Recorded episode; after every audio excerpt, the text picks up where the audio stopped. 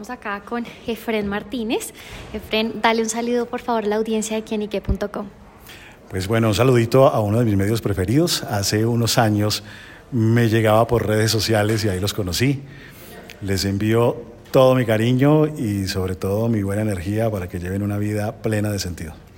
Efren, hemos visto que ahorita estás de verdad utilizando las redes como una herramienta para que los grandes mensajes que tú llevas pues se repliquen. ¿Cómo ha sido para ti ese reto de interactuar con redes sociales cuando es un mundo tan diferente?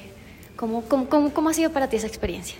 Yo creo que ha sido una oportunidad de, de usar las redes sociales para cosas que puedan construir y no solo para el mundo de la farsa y la autenticidad, sino para poder nutrir también el alma y, y llevar contenido que a veces es escaso y que a veces es inaccesible económicamente para muchas personas y que de esa forma podamos eh, dejar el mundo mejor. ¿Tuviste en algún momento miedo o incertidumbre cómo sería explorar estos escenarios? Totalmente, especialmente porque vengo de un mundo académico muy riguroso, en donde esto sonaba un poquito como a, a algo muy light y que de pronto era salirse de los escenarios académicos y de las publicaciones científicas. Pero en la pandemia dije, si el conocimiento no está al servicio del mundo, no tiene sentido tenerlo. ¿Y cómo ha sido esta experiencia? Porque te veo cada vez interactuando con personas que también comparten conocimiento y que comparten mensajes especiales. ¿Cómo ha sido también esta herramienta de compartir conocimiento con personas que hoy llevas grandes mensajes?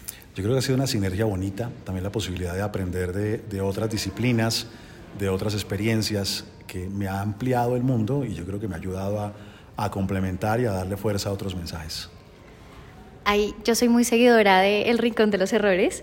¿Cuál ha sido, bueno, cuál ha sido ese, ese miedo que te lleva a decir, es mi error favorito, que finalmente ese miedo me impulsó a decir, valió la pena? Pues mi error favorito, nosotros en el Rincón de los Errores creemos que el error favorito es un error que te transformó la vida y que incluso hoy en día no te parece un error y terminas agradeciéndole que, que el mismo haya sucedido. Y yo creo que mi error favorito fue vivir con miedo porque gracias a eso pude transformarlo y poner al servicio de otros las formas de lograr una vida sin miedo. Maravilloso. Por favor, mándales un saludo a las personas, también invitarlos a que sigan viendo cada episodio del Rincón de los Errores que, y pues consumiendo todo el contenido tan interesante que, que bueno, los espero cada domingo en el Rincón de los Errores por YouTube, también en mis redes sociales que todo el tiempo estoy compartiendo contenido y a que se pongan alerta a compartir esta entrevista para que mucha más gente se entere de estas opciones.